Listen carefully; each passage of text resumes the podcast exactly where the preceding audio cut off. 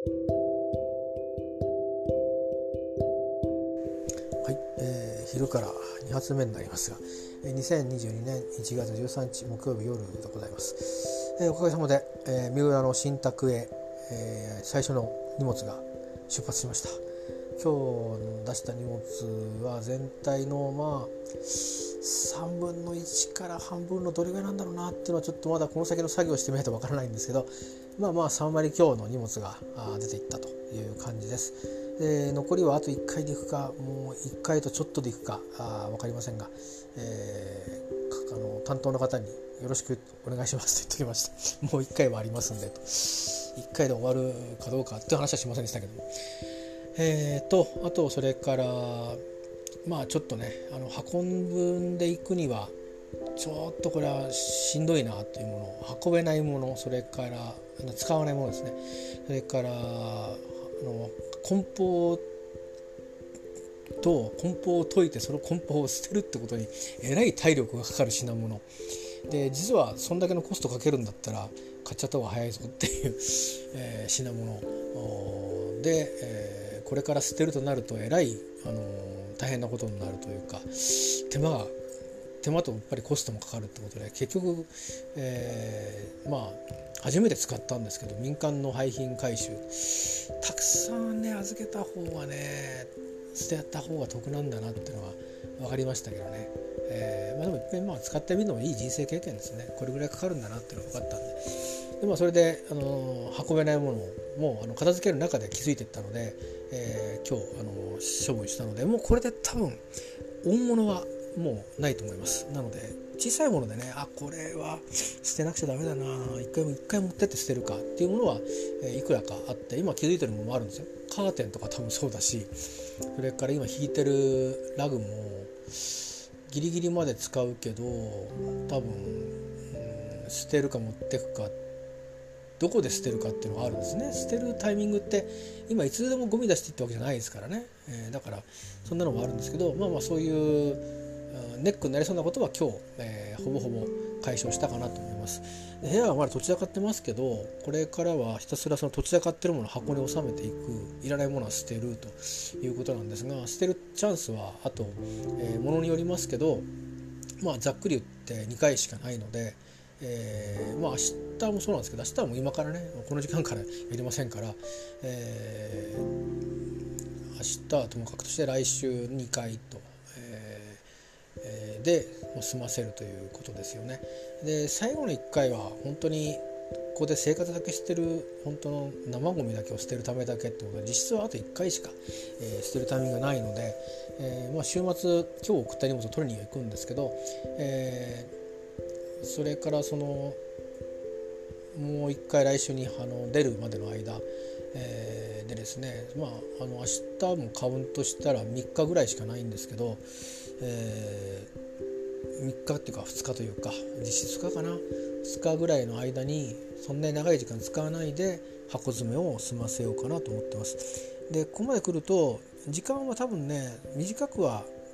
終わらないと思うんですよ。あのあれこれどうするんだっけ？ってこともあるんででですけどまあまああの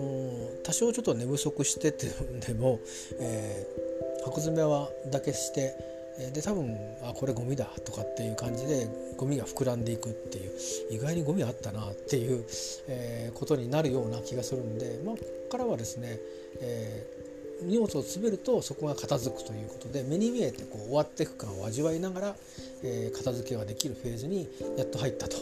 いう感じです。え、なので、え、っとこの間インターネットが三浦の家に入ってあの心配事だったのか少し気が晴れましたってここで話したんですけど、まあ、それと同じようにですね、えー、なんか荷物を運ぶという方法この方法論でいいんだろうかっていうのがあってでコストの面では他の方法も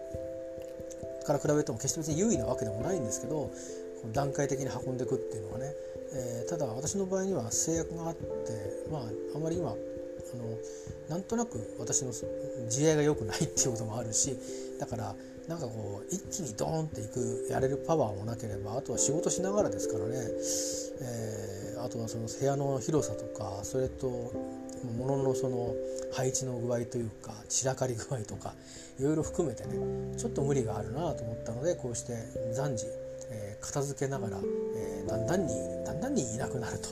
いう方法を、え選んで進めてきているので、え三浦の方家を作る方も一気に荷物ドーンと持ってくるっていうんじゃなくて、え 1, 1ヶ月かけて、え少しずつ少しずつ、え作って、えいきましたんで。まああの本当だったらねお金のこともあるからなんでそんな並行期間があるんだって思うかもしれませんけどあの賃貸契約っていろんな契約があるんですけど私の場合はあの早くに出ちゃうとペナルティがかかるんですよ。でそのペナルティはまあ1ヶ月分だけ余分払えばいいだけだったんですが、えー、まあその退院して間もない11月12月は間もないじゃないですか。でそれでまあ冬ですしちょっと動くのは辛いなと。じゃあ1月かな？1月で出るかと思った時に1ヶ月分払うっていうのがあると2月まではいるのと変わんないわけですから2月までいればいいじゃんと思うとちょうどそれで1年経って、えー、そこまで2月いっぱいまであの家賃を払うと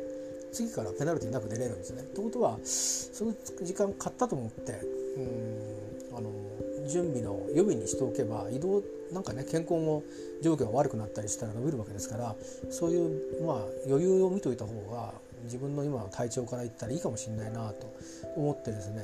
えー、もう途中でねあのコロナにかかるかもしれないしねあだからいろんなことがある今世の中なんでそういうふうによく考えてでまあ時間を取るために少し並行期間が結構長くなったっていうことですね。本当だったらまあ12月に引っ越しててもよかったと思うんですよ。契約もして鍵ももらってますからだけど健康状態からしてそれはちょっともしんどかったと思うんですね。で1月に入っちゃうと所詮2月まで金払わなきゃいけないんじゃんっていうことになっていくとまあ、えー、結局のところは何ていうのかな。えっ、ー、と1.1ヶ月1月はまるまるそういう意味ではまあ重なっちゃってる期間に、えー、なっていて。で2月っていうのは余裕はどっかで見なきゃいけなかったんでやっぱりね安全寝事もあんまり無理は今の体の状況できないのでから1ヶ月ぐらいですかねちょっと余分に、あのー、新しい部屋の方の、えー、家賃とか新しい生活をするために、えー、手当てしているようなものの払いとかが、あの先に始まっちゃってるっていうのは、まあ、1ヶ月分だけ賞味はねだけどまあコストとしてはちゃんと計算しておかなきゃいけないんでちゃんと計算してあるんですけど重複してかかる期間っていうのは、まあ、あの1212というのが重複してかかるわけですからね、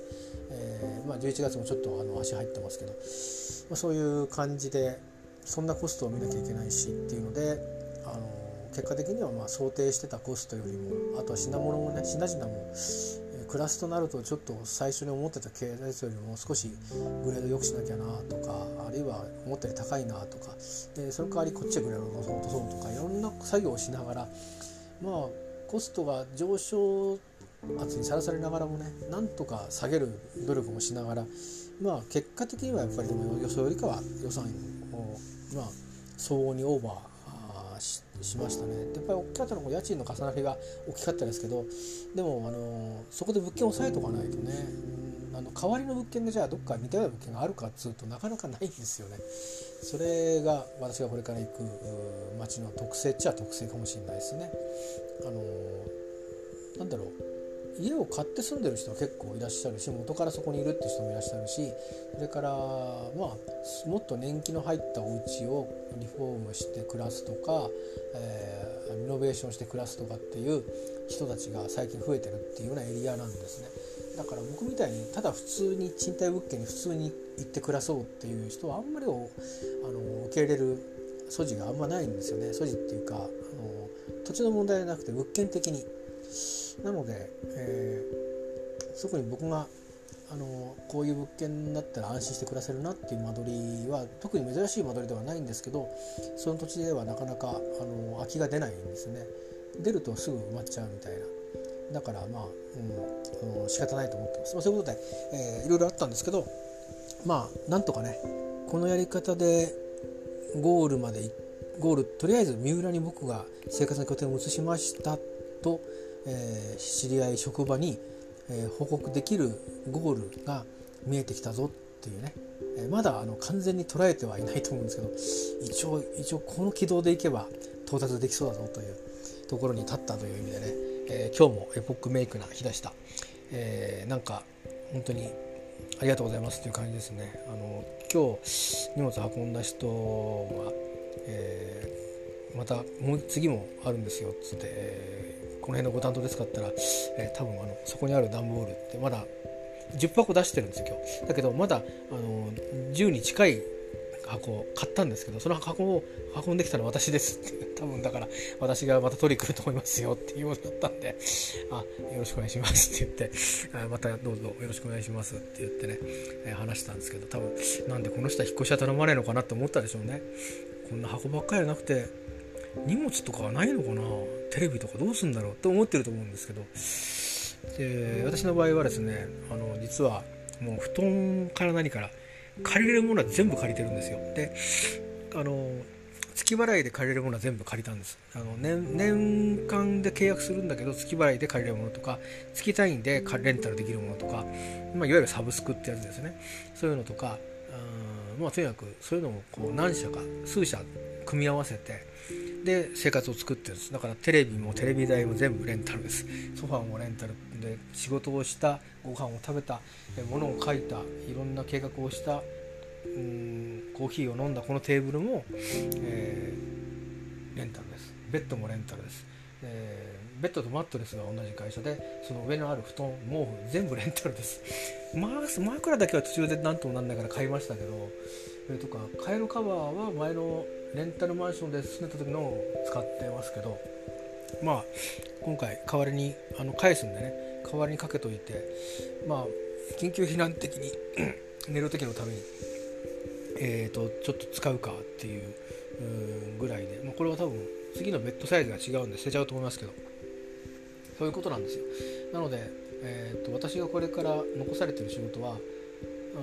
返さないものをひたすら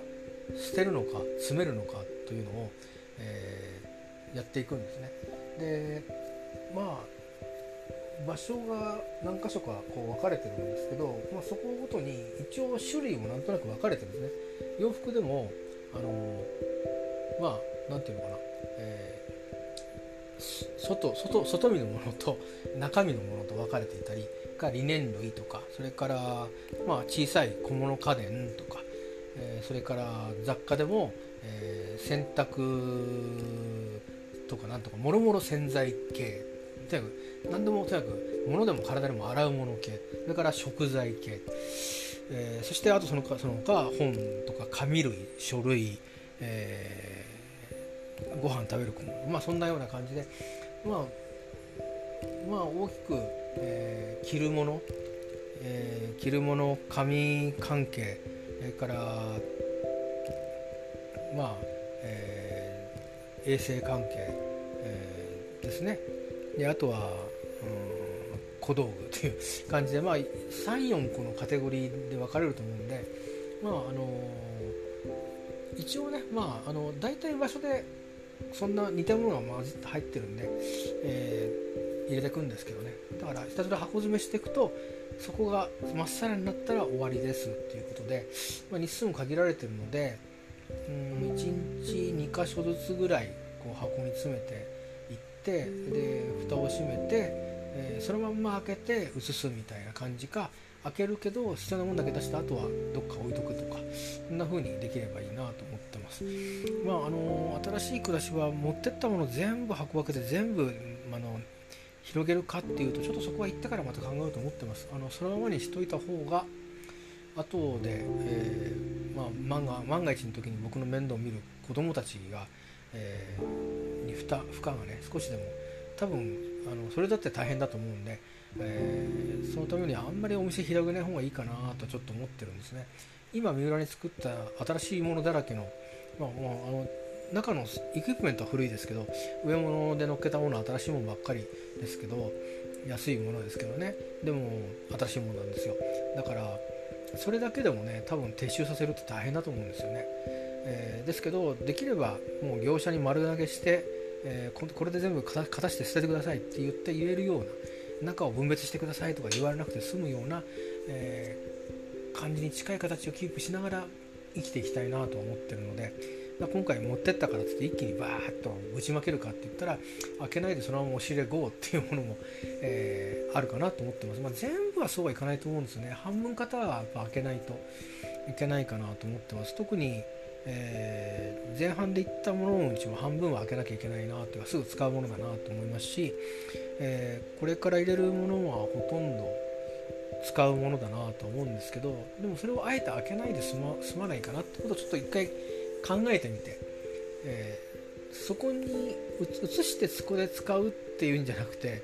あのそこにストック置いといてそこから取りに行ってでちょっとだけ置いとくとかっていう風にして何て言うかあの運用の方法を変えるみたいにしてなんとなればこのまま全部収納されてるもんですからどうぞこのまま捨ててくださいっていう風に言いやすいっていう風にね状況にするということもちょっと考えていこうかなと思ってます。まあ、どこまで美しくできるか分かりませんけどね、私のことでは散らかし屋ですから、えー、また散らかしちゃうような気がしますけど、まあ、そんな感じでですね、えー、とりあえず、おかげさまで、えー、なんとか、えー、背中が見えてきたぞというところまで参りました。えー、誰に感謝したらいいのかよく分かりませんけど、まあそれなりにねあの思ったより時間もかかってるし思ったより、えー、お金もえー、かかってるし、えー、もうちょっと余裕が残るはずだったんだけどなと思う、えー、余裕が残るところがねカツカツで、えー、行かなくちゃいけないんで。でしかも最初の1年っていうものはこれ今始まってなくてですね、えー、始まるのが少し先なんですね。その経済的な変化してからの。でその時になって青い顔をするかもしれないなっていうのはまあ最大の心配事なんですけどでもまあそれはその時に考えなきゃいけないし今から心配しててもしょうがないんでね、えー、削るもん削って、うんあのー、暮らしていくしかないと思うんででそこで暮らせないって見通しが立っても別に明日から暮らせなくなるわけじゃないので時間かけて作りましたけどでも救護者ですからね、えー、ダメだったら暮らせるところに移っていくってことをまた考えればいいだけのことだと思うので。そう思ってねそう思うようにして、まあ、あんまりあの何て言うか考え込まずにその日を迎えたいなと思います。でその日からやってみて、えー、こういうも多分見直しをいろいろしなきゃいけないと思うんですね。で見直しをしながらあ一回手にしたものを手放すとかいうことも含めてどうやってその土地で暮らしていけるだろうかってことを考えてみてでその土地で暮らせたいなってなったら戻るんでしょうけどただまあ荷物の量とかから考えてうん難しいと思うのでなんとか生活を維持していく方法を探るということになるんだろうと思います、えー、だからまだまだそういう意味ではうん結構賭け賭けっていうかね冒険的な要素は 残ってて、えーちょうど本当に法律的にも一人っきりになった頃に私は一人で多分その問題に直面するはずなんですよ。でそれが例えばその時は OK と思ってももしかしたら1年経ったら雇用が確保されてないってこともあるかもしれないですね。とか病気がまた違う病気が出てきちゃったとか。そういうことが起きていけばまあいろいろ悪い変動要素はいくらでも考えられるんですよここから先は。だからあんまりなるようにしかならないしなるようにしかされないわけですから、えー、そんな風に考えてね一瞬でも少しの間でもやりたいことやったという風にしてそこを大事にして、えー、前に前っていうか時間をとともにね流れていきたいと思います。まあそうは言ってもまだまだ準備段階だし、えー、いろんなことを全部ウェイトして待ってるんで次々と、えー対応していってうん来年のね今頃にまあ楽じゃないですけどなんとかやってますって言えるように、えー、なってたらハッピーなんじゃないですかね。そう思ってます、えー、でもっともっとあの自分自身の、えー、人間性もそうですしそれから生活のスタイルもそうですし、えー、いろんな物事への反応もそうですしまああの、別に研ぎ澄ましていく必要ばっかりじゃなくて鈍感になるとこは鈍感になっていいと思うし、えー、あえてそういうコントロールを意識して自然にできるようになったらいいんじゃないかなとも思いますし、えー、自分のそのいいところを消していくっていうことをあまり意識する必要はないと思うんですけどいずれバランスは取れると思うので、えー、まずはあのその何か今いる今いるところで自分が一番どこまで力出せるかっていうのは持ってる力全部出せる出せたらいいってもんでもないと思うので今いるところだったらこの何十パーセントかの力とこういう変化と工夫をしてなんとかはまるのかなってだからピースがはまらないといけないですからね。そういう、まあ、変化と変化っていうんですかね、まあ、同じ字ですけど。うんそういうことが私には要求されてるんだろうとこの時期思うので、えー、そんな風にそういうことを大事にして、えー、いろんなことですね。経済生活もそうですし、えー、仕事もそれから三浦での暮らしもうんあのまあどうして三浦に行くのかって言ったら季節1年間暮らしてないですけど直感的にこの土地好きだなって思ったからで、別にそこのに仲いい人がいるわけでもないんでね、あのよくわかんないですよ、うん、なんかいろいろ何て言うのかな自分が耐えられない点を見出してしんどくなってやめやめちゃうかもしれませんしそれは分かんないですけどでもまあ一応なんとなくいいなこうと思って いくので今の今の自分にとってはですよ、えー、これからの先の自分にとっても今今暮らしてきた場所のどっかにいるよりかはあここに行く方がいいだろうというふうに腹の底で感づいちゃったんで、えそれで行ってみるんでまあ、あのー、どうなるかはお楽しみということだと思うんですね。えー、まあだ本当にこうああこれで一人の暮らしなんだって思うようになった時にどうなってるかどうするのかだと思うんですよね。だから本当の新しい生活が始まるのはもっともっと先なんですよ多分。あのそういう意味では。少なくとも半年は先だと思います、えー、だけどもまあそれのそこにつなげていくためにも何て言うかちょっとしたことにこう動じないっていうかね、えー、ダメだったらやめればいいんだし暮らせるところに行って暮らせばいいんで、えー、捨てることを躊躇しないっていう。自分もあのこう言ったけどダメになったからやめるっていう のも躊躇しない。とにかく全てなるようにしかならないしなるようにしなくちゃいけないというかなるように自分を当てていくっていう、えー、ことにためらわないようにはしたいと思います。まあ迷ったら誰かに相談はします。まあ、そんな感じでね、えー、やっていきたいなと思いますよ。おかげさまであのここのところ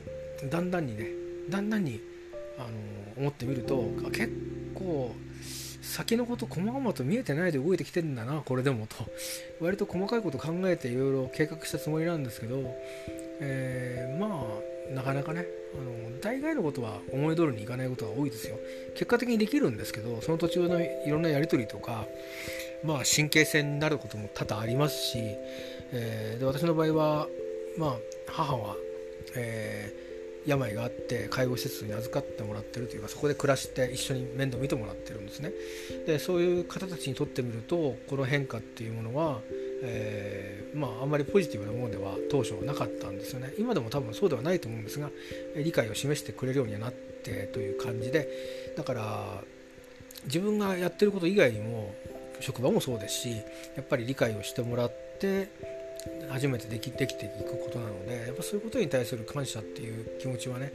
あの忘れないようにしたいなと思いますよ。あの自分一人が決めたから実現できるんだってことじゃないんですね。その関わってる人たちが理解を示してくれてで力になってくれてるからっていうことを僕はやっぱりあの深く理解しておくべきだろうなと思ってます。えー、であとはまあ子供たちもそうですね。あの子供たち特にはいつも私の接点になってくれている、えー、子供については本当にまあそれを言っちゃうともうその関係が終わってしまうような感じがするので、えー、本人にはあのもっと軽い言葉ではいつも伝えてますけど本当にその子がいてくれなかったら多分今僕自身、えー、こういうこそこそした生活1年も持たなかったでしょうし持たないでなんか変にこじれこじ出しちゃったかもしれないですね。でそういうような状況の間に入って多分いろいろ進路を貯めたと思いますしね。で親としてそれに報いてあげることももはやできる状況にもなくえー、本当に何が起きてるかももわからないわけですしこの先キャッチアップしようにもする手立てもないですししたところで何なんだっていうことでまあほぼほぼ何て言うかうん、昔そういう人がいたみたいな人になるっていうことなんで非常に複雑な関係になるんですよね。で僕の方が一方的に迷惑をかけるリスクを与え続けそして、えー、最終的には骨を拾ってもらうということですから、えー、なんともね、あのー、偉そうなことが言えるような間柄ではなくなるんですけどまあそこについてはもうちょっと時間を長い目で見たですね、えー、ことで、まあ、僕が決めることではないだろうなと思います。それはあのー子供たちから見てどうどうかっていうことでそれだけで決まっちゃうことなんでだから僕がそこのことについてとやかく思うことないしそこに入り込んでっていやどうのこうのってこともいらないと思うんですね。僕は手を離していいんだろうと思っています、えー、まあちょっと寂しい気はしますけどね。あのこの年になったらこんなこと一緒にしてみたかったとかいっぱいあるんです。あるんですけどそれがうん今のような状況になってえー、将来分かりませんけどでも少なくともまあ叶うことがないんだなと、えー、思うとうん何のために一生懸命育て育てるために働いてきたのかなと思うと、えー、ちょっと虚しさも、え正直ありますけども、まあ、しょうがないですね。あの私の場合は人生の時計がこう進んで、えいくようになっていたのだと、え思うしかないんだろうなと思っています。でなので今はとにかく目の前のやらなきゃいけないことをとにかくやっていってあのいろいろ環境面の整備っていうのは今私の場合は大きい話では求められているので自分の暮らす環境を働く環境を、えー、しっかりと足固めをすると、えー、ちゃんとトランスファーするということが最初の、えー、やることで。でその次に、え環境づくりのその2として、えプライベートを整理するというのがあってそこから本当にまっさらな人生をどうするんだと。どうするということでね、えー、うん多分抜き差しならない感じで進んでいくんだと思うんですよ、えー、なのでまああのー、離れたところで地型のおばにも非常に力になってもらっていて、えー、ありがたいなと思いますね。本当はまあ親が生きてればって親も生きてるんですけどあの母がちょっと病気なんでね親に相談をしたり、うん、親に愚痴を聞いてもらったりっていうのが、えー、本来だと思うんですけどね。まあほんまにあのー、まあなんだろうな昔話も多いんですけどね。でもその話の相手になってもらったりとかしていて、えー、まあ救われてますよ。だから本当いろんな方たちにあの理解してもらったりいろんな方たちの立場立場のお立場がある関わり方ではあるんですけどね。それを超えたものでは当然ないわけですけどでもあのありがたいことですよね。いや俺は認めんぞって言われたらそれで終わっちゃう話なんで。それをまああのいいんじゃないかということでねえー、そんなにあの関心を持たれてないってことの裏返しだって言われればそうかもなと思いますけど、まあ、そういうことはもう思わずにありがとうございますというふうに思っていた方があ人生は幸せなんじゃないかと思いますんで、えー、そこは本当あの素直に素直に感謝しています。ということでね、えー、おかげさまでなんとかなんとかやや遅れ気味でえー、本当はね来週から暮らしてようかって思ってたんですけどそこには遅れていきますけど、まあ、2月の終わりぐになっちゃいますってことまでにいかないような感じで薄れそうなんで、えー、それが見えてきたんで、えー、よかったなと思います、まあ、結構ちょっとね特にネットとかは僕のわがままもあってこだわっていたので、えー、ですけど、まあ、結果往来で、うんあのー、多分あの時ちょっと無理してコストもかかっちゃったけど結果的に時間がかかったからだけど良かったって思える日が来ると そう信じたいと思います。えー、まあなんかでポッドキャストを通じてあのもう私のこの話をこの特集を聞きたいとかっていうふうに思ってる方いらっしゃらないと思いますけどあのなんだかんだ、え SNS 含め、えー、いろいろねあの関わってくださった方にもあの私の力になってますんでありがとうと申し上げたいと思います。ということで、えー、もうなく30分になりますね。えーまあ、今日も一つまた肩のあのなんか2が追いましたよ。いくつ背負ってるのか知りませんけどとにかくまた一つ軽くなった気がしますんで、えー、また明日から、えー、やることをしっかりとやっていきたいと思います。準備も正々と進めていきたいと思います。以上、えー、今日の 振り返りでした。また明日からも生活は続きます、えー、健康でねあの皆さんもそうですけど新型コロナウイルスいろいろ変化がいっぱい出てきてまあ、なんかもう3回目のワクチンとオミクロンともだかどうだからどうなのよっていう感じになってますけど、えー、とにかく注意するっていうことと、えー、去年一昨年去年とやってきたことを続けるということ以外に僕らに手はないので、えー、ですから、えー、プラスアルファ何かできることがもし健康維持免疫維持するためにできることがあるんだったら1つ2つ取り込んでみてはどうですかっていうぐらいであんまりこうもうそこにギュッと偏って力を込めるってことはみんなできないと思うんですね、えー、大概のことやってるはずなんで。だからただそれを飽きずに続けていくっていうことでもう少ししのぐということなのかなと思いますんで、えー、冬が終わったからといっても夏でも流行る感染症みたいなんでね終わりがないですからあの本当にあのルーチンにしてしまってなんとかねしのいでいきましょう。それからインフルエンザも流行っているような話は聞かないけどな誰もかかってないわけじゃきっとないと思いますんであの本当に注意してね暮らしていきましょう。ノロウイルスだってありますし、えー、そうでなくてもああやって雪道でね車が滑ったりなんだりっていろいろ事故になったりとかもあるしうん本当にね何が起きるか分かりませんから、あの、大事にね、えー、やっていきましょうではまた。